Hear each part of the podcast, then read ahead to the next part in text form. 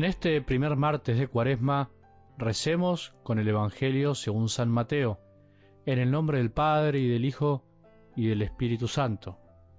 Jesús dijo a sus discípulos, Cuando oren, no hablen mucho como hacen los paganos, ellos creen que por mucho hablar serán escuchados. No hagan como ellos, porque el Padre que está en el cielo sabe bien qué es lo que les hace falta antes de que se lo pidan. Ustedes oren de esta manera. Padre nuestro que estás en el cielo, santificado sea tu nombre, que venga tu reino, que se haga tu voluntad en la tierra como en el cielo. Danos hoy nuestro pan de cada día, perdona nuestras ofensas como nosotros perdonamos a los que nos han ofendido. No nos dejes caer en la tentación, sino líbranos del mal. Si perdonan sus faltas a los demás, el Padre que está en el cielo también los perdonará a ustedes, pero si no perdonan a los demás, tampoco el Padre los perdonará a ustedes. Palabra del Señor.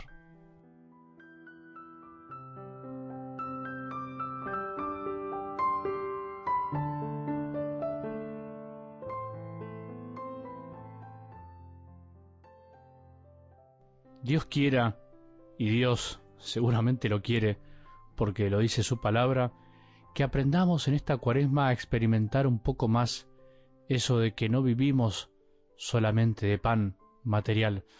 Voy a ser un poco insistente en estos días con este tema, pero creo que nos ayuda, por lo menos a mí, y que es necesario seguir profundizando esta frase que responde a una tentación, a una prueba continua de nuestra vida, a una tentación que vive la misma iglesia como comunidad, una tentación tuya y mía y de este mundo, mucho más. Jesús, con su respuesta, nos enseñó el modo de vencerla, pero hace falta seguir y seguir entendiendo a qué se refiere o qué quiere combatir en definitiva. Para otro momento quedará el profundizar las otras tentaciones y sus remedios.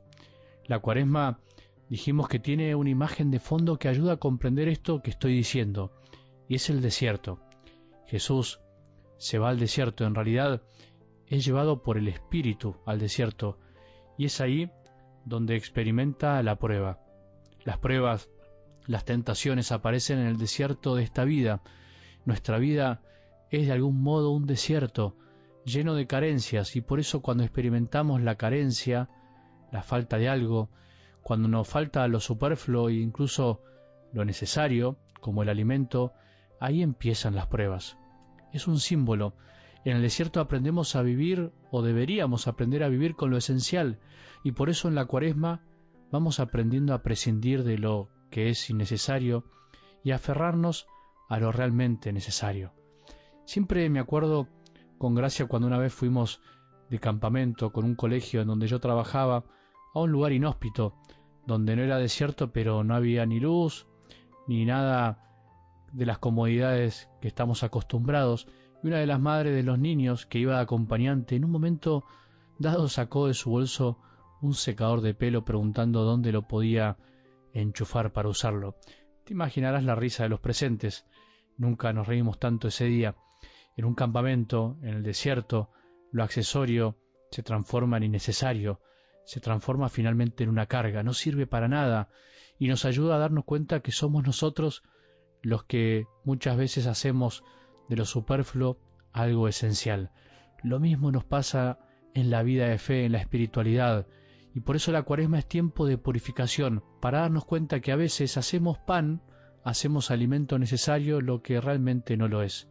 Por eso es lindo volver a escuchar que no vivimos solamente de pan, necesitamos algo más esencial, no vivimos de los alimentos que nos inventamos nosotros mismos, sino del alimento que proviene de Dios Padre al escucharlo y al hablarle, del amor que nos llega a nuestra vida de tantas maneras.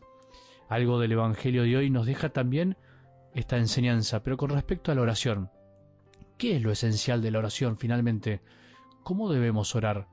¿No será que a veces la hemos cargado de adornos que al fin y al cabo, cuando nos ponemos a pensar, no hacen más que dificultarnos las cosas?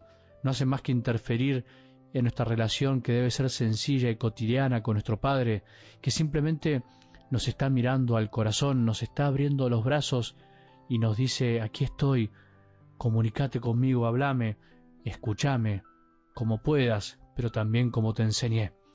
En su esencia, rezar es hablar con nuestro Padre del cielo, es escucharlo, es dialogar, tan simple y complicado como eso.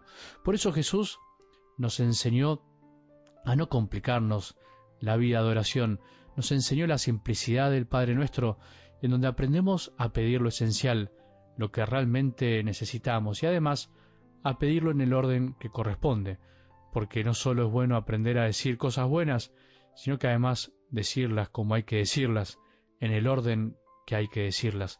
Con el Padre nuestro tenemos asegurado todo esto, porque son las palabras del Hijo enseñadas a los hijos pequeños que somos nosotros. Te propongo hoy que sigamos juntos la oración madre de todas las oraciones que muchas veces hemos ido olvidando repitiendo como loros. Volvamos a levantar la cabeza y el corazón hacia el cielo y a pensar en todo lo que queremos pedirle al Padre del cielo, pero al mismo tiempo confiando en que Él sabe mejor que nosotros qué es lo que necesitamos. Digamos juntos, Padre, Padre de todos, de buenos y malos, de aquellos que incluso no queremos tanto, Padre de todos los hijos, que estás en el cielo, que estás en todos lados, que habitas en los corazones de todos los hombres que aman y en donde a veces menos pensamos. Queremos que tu nombre sea conocido, santificado, amado. Queremos que tu reino, tu amor, llegue a todos, que todos reconozcan tu voluntad y la puedan cumplir, para que este mundo sea distinto, especialmente los cristianos, los hijos que decimos amarte. Necesitamos el perdón tuyo y el de los demás. Necesitamos aprender a perdonar de corazón, porque no podemos vivir sin perdón. Nos hace mal, necesitamos aprender también a pedir perdón. Ayúdanos a vivir esto, por favor, Padre. Queremos el pan de cada día, el pan de tu palabra que nos alimenta, el cuerpo y la sangre de tu Hijo, y el pan necesario para nuestra mesa y el de nuestras familias. No queremos pensar que lo material es lo esencial. Por favor, no nos dejes caer en esta tentación. Aceptamos que somos tentados, pero no nos dejes caer en esa tentación. No, no dejes que nos olvidemos que somos hijos amados. No dejes que el maligno nos aparte de tu amor, de tu corazón de Padre, que nos haga dudar de que nos amás por siempre. Todo esto y lo que no nos damos cuenta y lo que no nos atrevemos a pedir, te lo pedimos por Jesucristo nuestro Señor en el Espíritu Santo y te pedimos que derrames tu bendición sobre nosotros, tu bendición misericordiosa, en el nombre tuyo, de tu Hijo y del Espíritu Santo.